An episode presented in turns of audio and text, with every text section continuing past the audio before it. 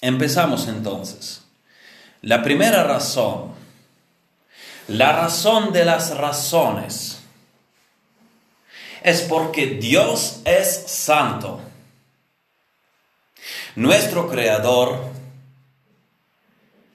que a los salvos por la fe en el Señor Jesucristo es el Padre que nos brinda todos los derechos, los privilegios de ser sus hijos, Él es santo.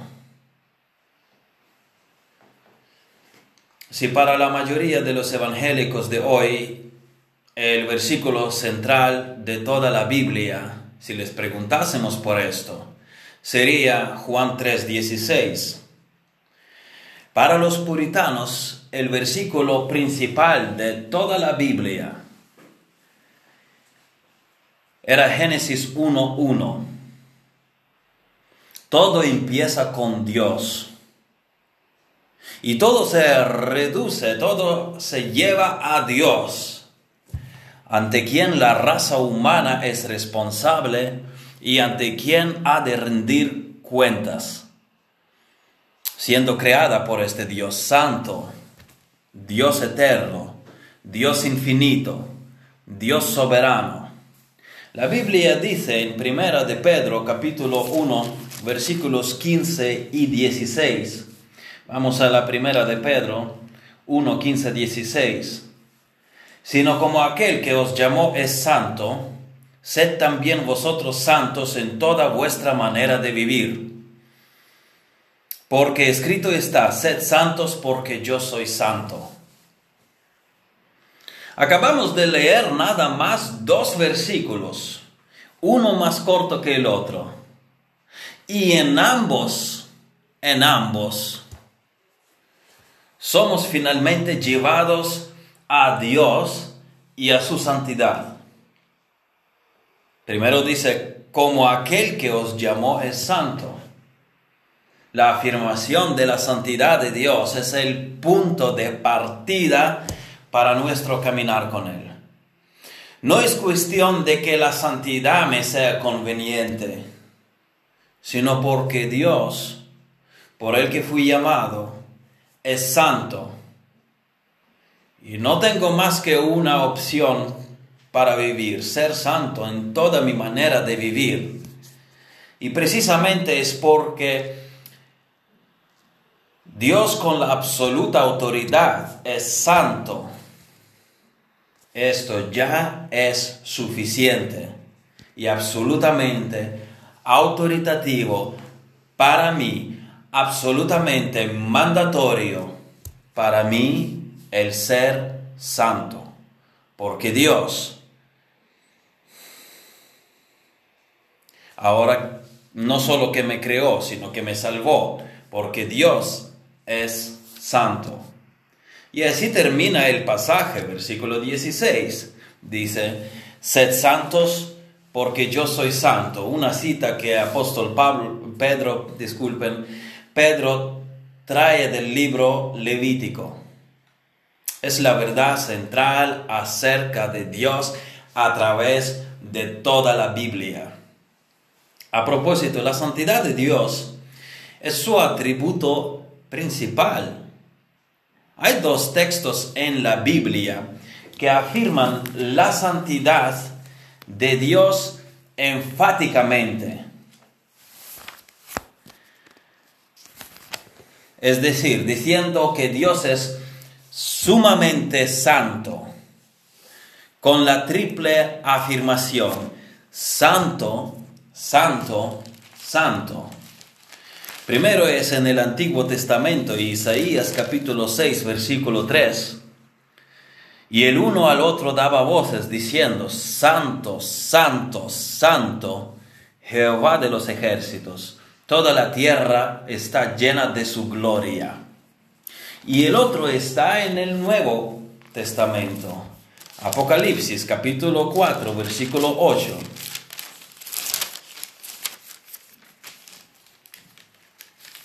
Y los cuatro seres vivientes tenían cada uno seis alas y alrededor y por dentro estaban llenos de ojos y no cesaban día y noche de decir, Santo, santo, santo es el Señor Dios Todopoderoso, el que era, el que es y el que ha de venir.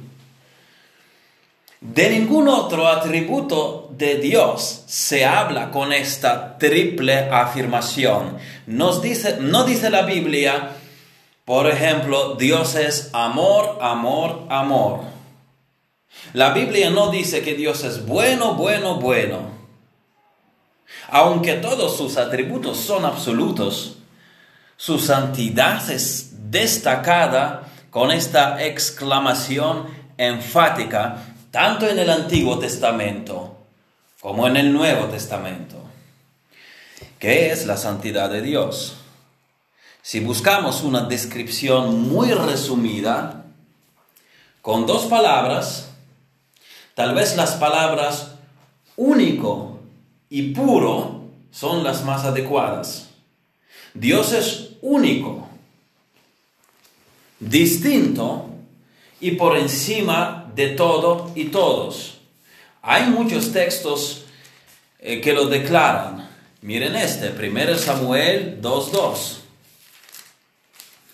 No hay santo como Jehová, porque no hay ninguno fuera de ti, no hay refugio como el Dios nuestro.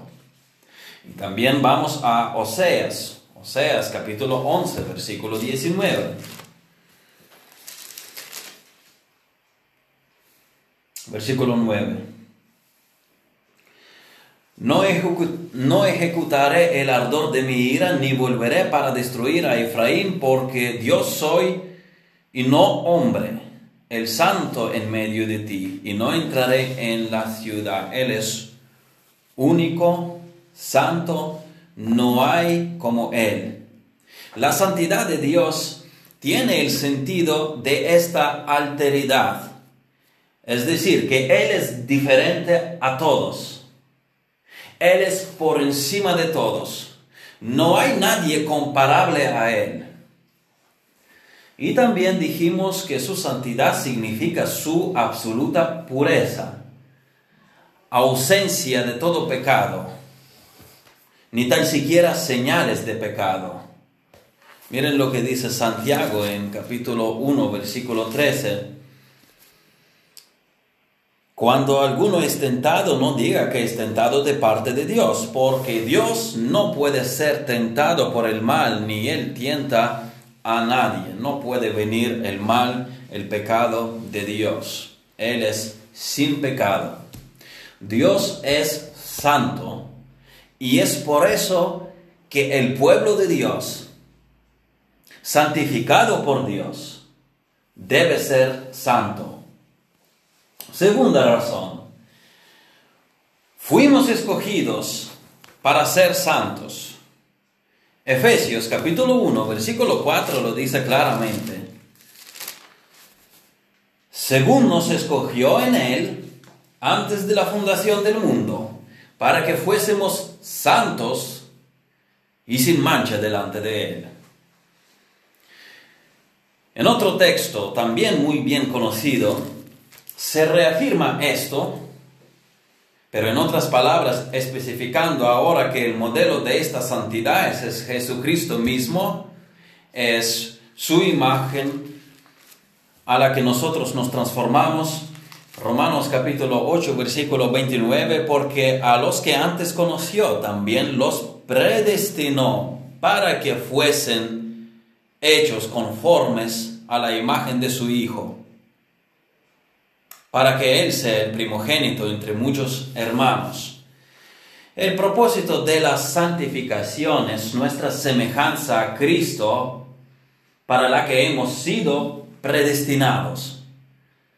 Claro que la semejanza a Cristo no significa que un día se nos asignarán los atributos divinos o que seríamos parecidos físicamente a Jesucristo, más bien que seremos semejantes a Él moralmente, es decir, sin pecado, cuando recibamos los nuevos cuerpos en nuestra glorificación, semejantes al de Jesús, no como el de Jesús, sino seremos semejantes a Él, como dice Juan, capítulo 3, primera epístola de Juan, capítulo 3, versículo 2, amados, ahora somos hijos de Dios y aún no se ha manifestado lo que hemos de ser, pero sabemos que cuando Él se manifieste seremos semejantes a Él, porque le veremos tal como Él es.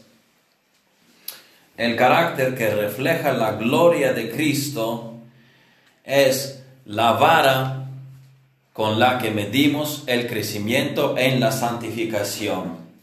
Y nuestra santificación, hemos leído, fue el propósito por el que fuimos escogidos, fuimos predestinados para ser semejantes a Jesucristo.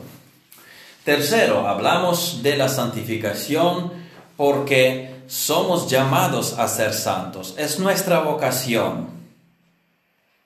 Vamos a leer unos pasajes de esto. Primera Timoteo capítulo 4 versículo 7. Hoy leemos muchos pasajes. Me gustaría tener esta aproximación escritural al tema, pues basar todas las ideas o más bien sacar las ideas de las escrituras. Primera Timoteo capítulo 4, 7, bueno, cosa que siempre lo hacemos. La predicación bíblica significa que exponemos el mensaje de la Biblia, leemos los pasajes y las explicamos, comparando escritura con la escritura. Capítulo 4, versículo 7 de Primera Timoteo desecha las fábulas profanas y de viejas, ejercítate para la piedad. Ejercitarse para la piedad, es decir, entrenarse. Ejercitarse es término atlético. Hay que tener entrenamiento, dedicarse a esto conscientemente, tener un programa, tener disciplina. La santificación no es un salto emocional, es la consciente y absoluta sumisión a la voluntad de Dios. Antes de decirnos ser santos, porque Dios es santo, Pedro escribió también esto en su primera epístola, si volvemos al capítulo 1 de Primera de Pedro, versículos 13 y 14. Por tanto, Cenid los lomos de vuestro entendimiento, sed sobrios y esperad por completo en la gracia que se os traerá cuando Jesucristo sea manifestado. Como hijos obedientes, no os conforméis a los deseos que antes teníais estando en vuestra ignorancia. Y después de esto viene el llamado de ser santos en toda nuestra manera de vivir. La actitud, quiero llamar su atención a esto. La actitud empieza por sintonizar correctamente nuestras mentes. Versículo 13. Ceñir los lomos de entendimiento. Ordenar la mente en conformidad a la palabra de Dios. No desmayar y caer al suelo, sino pensar bíblicamente. Esto es lo que nos ayuda a tomar la actitud de la santificación. Tú estudias la Biblia, la haces tu propia convicción y la pones por obra. Ceñir los lomos del entendimiento. La santificación no tiene nada que ver con la pérdida de conciencia, con la pérdida de control. Al contrario, la escritura enseña que es racional, es ordenada, empieza en la mente sumisa a la palabra escrita de Dios. Estamos diciendo todavía que una de las razones por la que hablamos de la santificación, porque es un tema importante para nosotros, y la Biblia nos proporciona muchos pasajes sobre este tema, es porque somos llamados a ella. Otro texto, vamos a leer otros pasajes. La epístola a los Romanos, capítulo 6, todo el capítulo 6 trata precisamente el tema de la santificación. Leamos dos versículos, 19 y 22. Hablo como humano por vuestra humana debilidad, que así como para iniquidad presentasteis vuestros miembros para servir a la inmundicia y a la iniquidad, así ahora para santificación presentad vuestros miembros para servir a la justicia. Y el versículo 22, más ahora que habéis sido libertados del pecado y hechos siervos de Dios, tenéis por vuestro fruto la santificación y como fin la vida eterna. Ahora tenemos que conducirnos santa y piadosamente porque Dios nos ha trasladado de las tinieblas al reino de su amado Hijo, como Pablo dice en otro lugar. Otro texto, estamos trayendo los textos uno tras otros que dicen que la santificación es nuestro llamado. Sencillamente este pasaje, primera Tesalonicenses 3:13 para que sean afirmados vuestros corazones irreprensibles en santidad, delante de Dios nuestro Padre, en la venida de nuestro Señor Jesucristo con todos sus santos. También estos textos, hay muchos textos más. En Hebreos 12, 14 nos dice, seguid la paz con todos y la santidad, sin la cual nadie verá al Señor. Velad debidamente y no pequéis. 1 Corintios 15, 34. Y ya hemos leído, sed santos porque yo soy santo. Primera de Pedro 1.16. Romanos 12.1. Que presentéis vuestros cuerpos en sacrificio vivo, santo, agradable a Dios, que es vuestro culto racional. Limpiaos pues de la vieja levadura para que seáis nueva masa. 1 Corintios 5.7 Apártese de iniquidad todo aquel que invoca el nombre de Cristo, 2 Timoteo 2.19.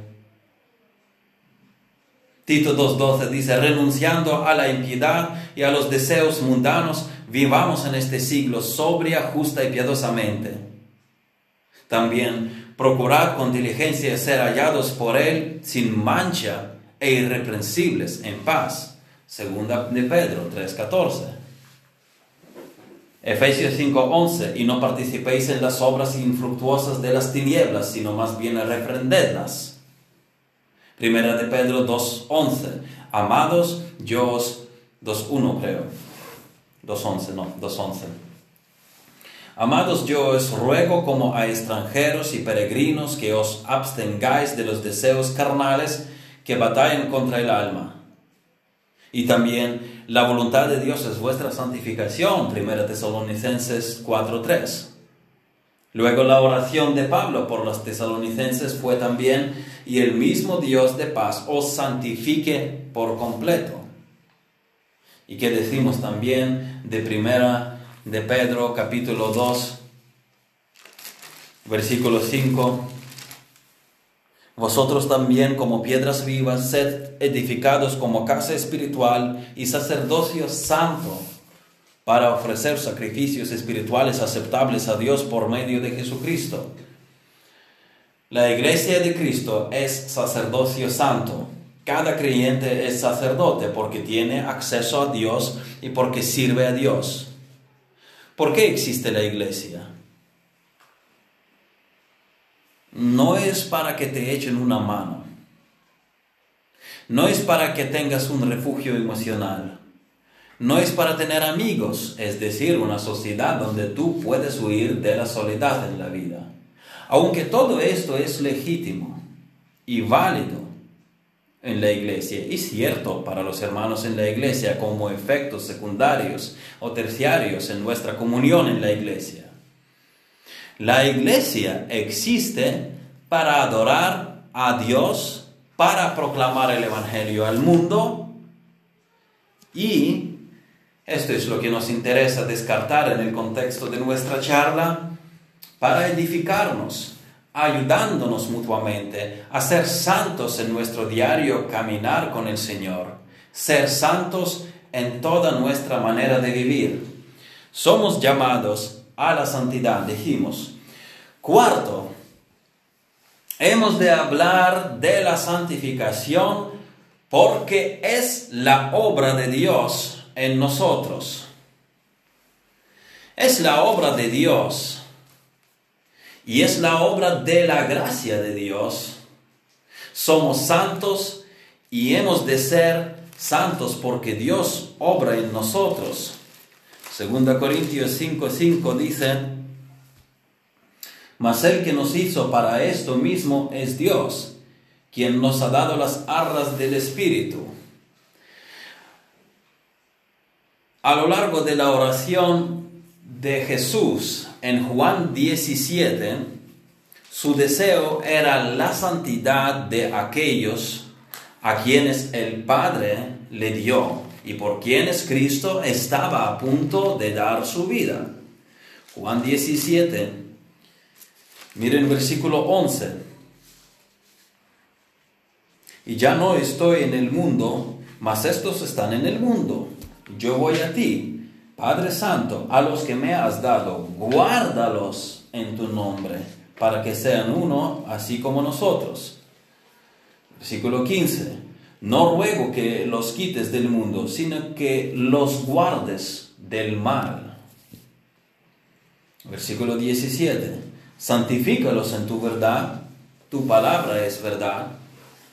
El propósito principal de Jesús y por consiguiente de Dios en la muerte de Jesús fue nuestra santificación. Que nosotros llegáramos a ser santos, no solo que fuésemos justificados, sino que fuésemos santos. Espero que el miércoles, Dios mediante, podamos hablar de la relación entre la santificación y justificación y cómo distinguir estos dos actos salvadores de Dios. Santificación es la obra divina, estamos diciendo, en nosotros. Es la obra de Cristo quien murió por nosotros. Miren 1 Corintios 1.13, 1.30, disculpen. Mas por Él estáis vosotros en Cristo Jesús, el cual nos ha sido hecho por Dios sabiduría, justificación, santificación y redención También dice en Hebreos capítulo 10, versículo 14, porque con una sola ofrenda hizo perfectos para siempre a los santificados. Es la obra de Cristo quien murió por, nosotros, nuestra santificación. Y es la obra del Espíritu Santo. Primera de Pedro 1, 2. Elegidos según la presencia de Dios Padre en santificación del Espíritu, para obedecer y ser rociados con la sangre de Jesucristo. Gracia y pasos sean multiplicadas. En el momento que fuimos sellados por el Espíritu Santo, se lanzó en nosotros su obra de la santificación.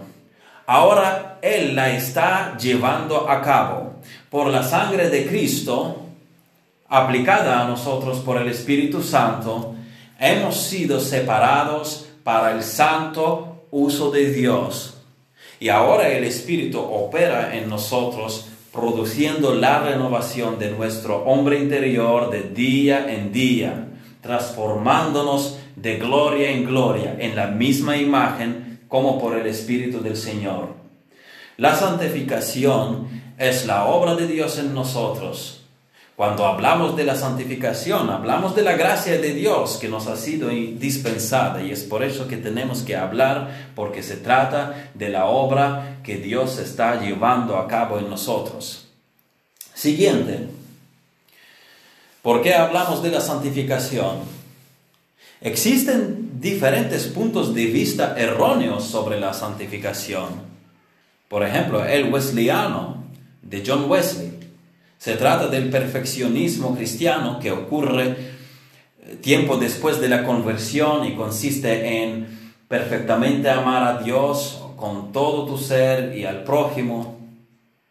El de Keswick, que la clave para la victoria no es el intento de uno, sino dejar que lo haga todo Cristo. El pentecostal, que las derrotas que sigue experimentando el cristiano después de su conversión son superadas en la segunda bendición, que es el bautismo del Espíritu Santo, según ellos, y algunos suelen hablar luego de la tercera bendición, el bautismo del Espíritu para el poder en el ministerio. Luego la versión chaferiana de Lewis Perry Schaeffer, y que consiste en que en el momento de la conversión la persona acepta a Cristo como su Salvador. Y después, en un momento de dedicación, lo acepta como Señor. En la primera fase esta persona es un cristiano carnal y en la segunda espiritual. Y así se divide su vida cristiana en dos fases y quién sabe qué más perspectivas, puntos de vista sobre la santificación hay. Nosotros estamos convencidos que el punto de vista bíblico es de tres tiempos de santificación. La santificación definitiva, oposicional, algunos la prefieren llamar inicial. La santificación progresiva, nuestra conformación gradual a la perfecta imagen de Jesucristo por el poder del Espíritu de Dios y a través de la instrumentalidad de la palabra de Dios en el diario andar con Cristo.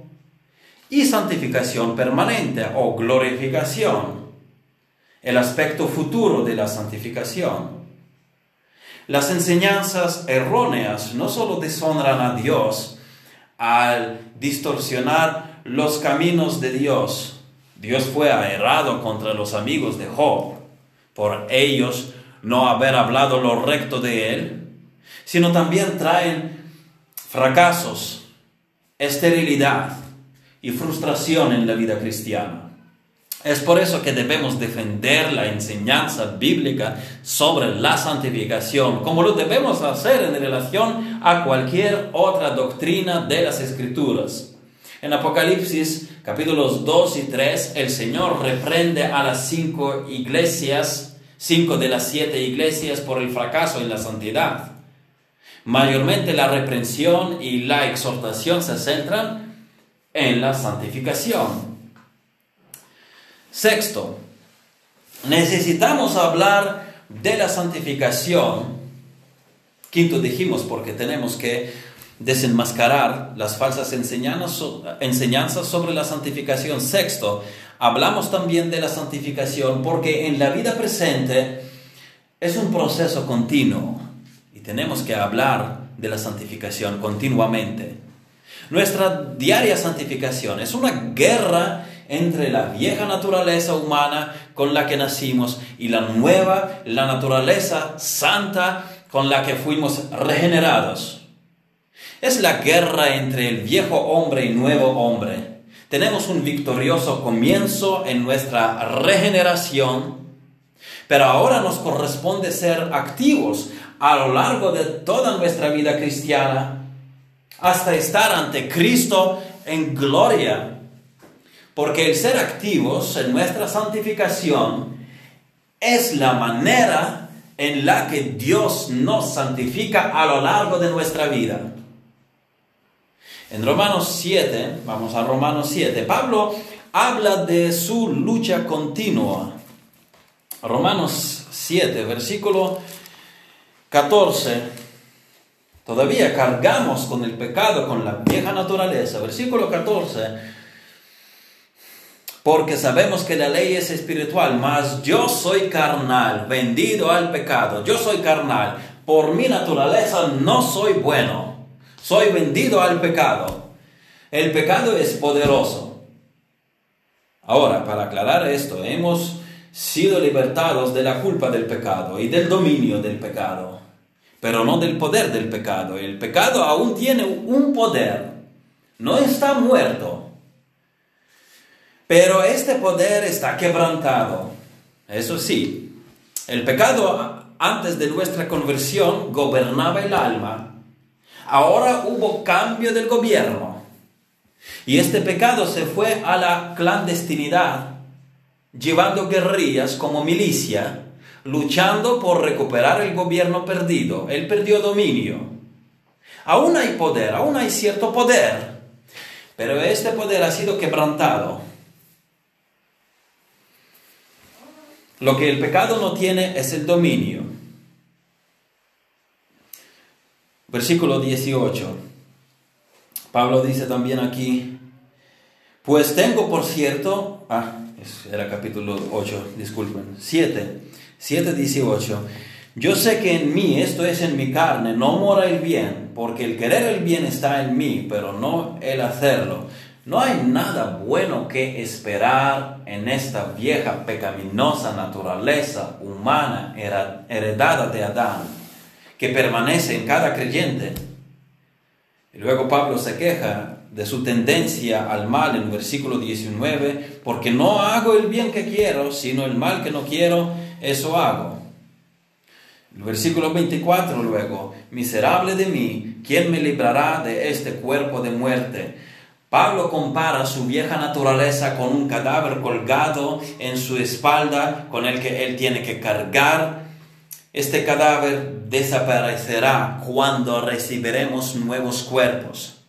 Ahora es un proceso continuo de crecimiento en la santidad es un proceso en el que es imposible avanzar sin esfuerzo y sin la gracia de Dios. Gradualmente conquistamos áreas uno tras otro para el Señor y es por eso que tenemos que hablar de la santificación porque es un proceso que dura a lo largo de nuestra vida cristiana hasta nuestro encuentro con el Señor. Y finalmente, séptima razón por la que enseñamos de las escrituras lo que Dios dice sobre la santificación es que es el deber del pastor de ayudar a los miembros de la iglesia a crecer en el Señor.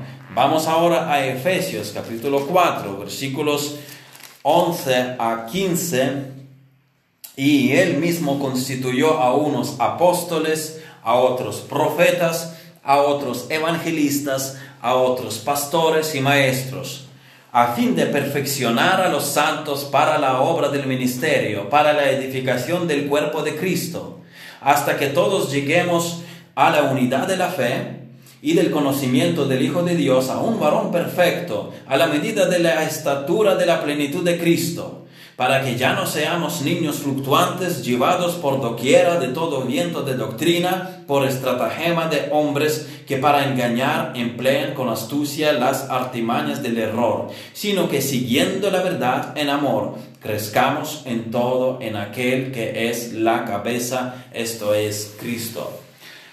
Apóstoles y profetas son dones temporales, para el establecimiento de los cimientos de la iglesia neotestamentaria, como leemos en Efesios capítulo 2, versículo 20, edificado sobre el fundamento de los apóstoles y profetas, siendo la principal piedra del antiguo del ángulo, piedra del ángulo, Jesucristo mismo. Tengo mucho subrayado ahí que ya me tapan la letra. Ah, nadie ha visto que después de un fundamento siguiesen poniendo cada, en cada planta otros fundamentos, fundamentos, una vez puesto fundamento ya se construye el edificio. Los apóstoles y los profetas fueron llamados para poner los cimientos para la iglesia, lo cual es primordialmente fue la tarea de los apóstoles, el poner los cimientos de la iglesia neotestamentaria. El número de los apóstoles es limitado. Pablo fue el último apóstol. Hoy día no hay apóstoles. Y el oficio de los profetas en el Nuevo Testamento va unido al de los apóstoles, los reveladores de la divina verdad, hasta que se concluyera el canon de la escritura. En nuestros días no hay nueva revelación, porque el canon de la Biblia está cerrado. Apóstol Pablo dice en otro lugar, en 1 Corintios 13, 8, el amor nunca deja de ser, pero las profecías se, se acabarán y cesarán las lenguas y la ciencia acabará. La ciencia también era un don milagroso, el conocimiento divino que no se obtenía a través de los medios ordinarios, como hoy tenemos las escrituras para saber lo que Dios nos ha dicho, la fe que ha sido una vez dada a los santos, una vez. En las epístolas pastorales, sin embargo, dijimos que apóstol y profeta fueron dones temporales hasta la conclusión del canon. En las epístolas pastorales hallamos los cargos vigentes en la iglesia. Uno de ellos es pastor, que también vemos aquí en Efesios 4, el texto dice pastores y maestros.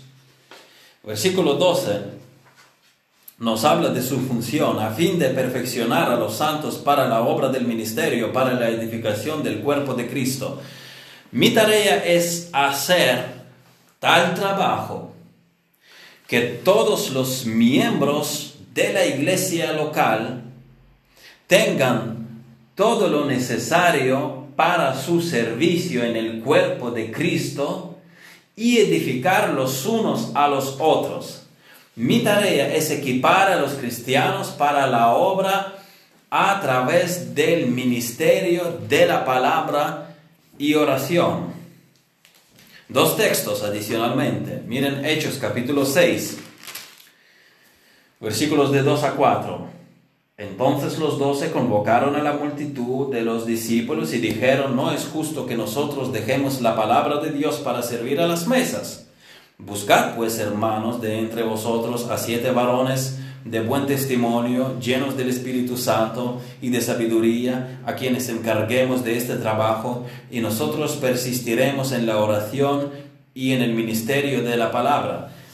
Así fue constituido el oficio de los diáconos que liberan al liderazgo de la iglesia de las tareas administrativas y organizativas para que estos el liderazgo se dedique bien a la predicación de la palabra. Entonces los apóstoles dicen aquí que seguirán con la oración y ministerio de la palabra. Yo no quiero ser distraído por cosas completamente insignificantes, incluso aquellas que son significantes, pero alguien las puede hacer también. Cuando veo que una conversación, por ejemplo, hablando de cosas insignificantes, cuando una conversación no se torna seria, seria, prefiero ir y mejor leer algo, orar o hacer otra cosa útil, a no ser que la persona, aunque no hablemos de los temas espirituales, realmente necesita mi ayuda, mismamente fuerza física para ayudar en algo. Cuando yo era misionero en Rusia, para ganar la atención de las personas en las aldeas a quienes predicaba el Evangelio, tenía que trabajar con ellos en el campo, aunque sea un poco. Y luego yo notaba que estaban más atentos en el tiempo de descanso a hablar del Evangelio, más abiertos. Pero mi objetivo final es comunicar la verdad de Dios. Otro texto que describe la tarea de un ministro del Evangelio es 2 Timoteo capítulo 4, versículos de 1 a 5. Realmente este texto está claro, no necesita una interpretación. 2 Timoteo 4, versículos de 1 a 5. Te encarezco delante de Dios y del Señor Jesucristo, que juzgará a los vivos y a los muertos en su manifestación y en su reino, que prediques la palabra, que intes a tiempo y fuera de tiempo, es decir, en tu horario y fuera del horario, redarguye, reprende, exhorta con toda paciencia y doctrina, porque vendrá tiempo cuando no sufrirán la sana doctrina, sino que teniendo comezón de oír, se amontonarán maestros conforme a sus propias concupiscencias, y apartarán de la verdad el oído y se volverán a las fábulas. Uf, cómo es notable esto en nuestros tiempos. Eh, las personas prefieren anécdotas, eh, no sé, historias, no sé, inventadas, reales, en lugar de simplemente dedicarse a la exposición de la palabra escrita de Dios. Pero tú sé sobrio en todo, soporta las aflicciones, haz obra de evangelista, cumple tu ministerio. Es mi tarea, hermanos. porque hablo yo de la santificación? Porque es mi tarea hablar de esto, porque es mi tarea de equipar a los hermanos, ayudar al rebaño a crecer en el conocimiento del Señor, en la madurez espiritual. Vamos a volver ahora a Efesios 4, que habíamos leído hasta el versículo 15, versículo 13 nos dice, hasta que todos lleguemos a la unidad de la fe y del conocimiento del Hijo de Dios, a un varón perfecto, a la medida de la estatura de la plenitud de Cristo. ¿Hasta cuándo vamos a tener que crecer? Hasta que Cristo nos recoja y estemos con Él, todos unidos. Ahora vemos muchas cosas de manera bastante vaga. Ahora estamos en desacuerdos. Pero cuando lleguemos a la perfección, en el encuentro con nuestro Señor, las cosas serán claras y llegaremos al completo acuerdo entre nosotros. Y allí es donde alcanzaremos plena madurez. Hasta entonces, mi tarea es predicarle esta verdad, exhortando a que la acepten. Versículo 14 para que ya no seamos niños fluctuantes, llevados por doquiera de todo viento de doctrina, por estratagema de hombres que para engañar emplean con astucia las artimañas del error, mi deber es tomar esta palabra escrita, anunciarla a todos por una parte y por otra parte venir con ella individualmente a los miembros de la iglesia y ayudarles a hacer esta palabra su propia convicción y aplicarla para su crecimiento en la madurez espiritual y para el bienestar espiritual, para el bienestar de sus almas, para protegerlas de las falsedades. Versículo 15 sino que siguiendo la verdad en amor crezcamos en todo y en aquel que es la cabeza, esto es Cristo. Hay que seguir la verdad en amor. El crecimiento sano en la iglesia depende de la adherencia a la verdad. Es por eso que ponemos la predicación bíblica en el centro del ministerio. Y la verdad debe ser aplicada correctamente, leemos, con amor, con la no con frialdad robótica. Como alguien dijo, una noticia alegre, dicha en un tono grosero, ya no es tan alegre. Pero vuelvo a insistir en el orden que se requiere seguir a la verdad en amor, no al amor en verdad. Es decir, que por, por mucho que ustedes procuren tener amor, si está ausente la verdad, la verdad absoluta de Dios, no servirá de nada el amor, ni tampoco durará mucho tal amor. El amor verdadero debe ser definido bíblicamente. Miren, Santiago capítulo 3, versículo 17, dice, pero la sabiduría que es de lo alto es primeramente pura, primeramente pura, después pacífica, amable, benigna, llena de misericordia y de buenos frutos, sin incertidumbre ni hipocresía. En la primera fila va la pureza y solo después siguen paz, la amabilidad, la benignidad, misericordia y así sucesivamente. La verdad de Dios no se sacrifica en nombre de amor, no se sacrifica en nombre de paz. Así que nuevamente pregunto, concluyendo todo lo que acabo de hablar en este apartado, ¿por qué debo hablar de la santificación? Porque es mi tarea ayudar a los creyentes en Jesucristo, a quienes yo fui encomendado y quienes fueron encomendados a mí tengo que ayudarles a crecer en todo, en aquel que es la cabeza, esto es Cristo. Tengo que traer la palabra de Dios, anunciarla, como dice Pablo, públicamente y por las casas, enseñando la palabra sistemáticamente desde el púlpito y aproximando a los miembros con la palabra para darles consejería tratando a cada uno según su fe, según sus luchas, según su nivel de la madurez espiritual. Es mi tarea y es por esto que hablamos de la santificación. Entonces vamos a concluir por hoy las razones por las que se emprendió toda esta clase y que nos va a durar varias semanas e incluso creo que varios meses. Primera razón por la que hablamos de la santificación es porque Dios es santo y demanda la santidad de su pueblo. Segundo, nosotros fuimos escogidos para ser santos. Tercero, nuestra vocación es ser santos. ¿A qué te dedicas en la vida? Pues para ser santo en toda mi manera de vivir. Esta es mi vocación. En esto invierto mi vida, en esto invierto mis pensamientos y mis esfuerzos. A ser santo en todo, es mi vocación. Cuarto, la santificación es la obra de Dios en mi vida y es por eso que hablamos, hablando de la santificación, estamos también hablando de lo que Dios está haciendo en nosotros.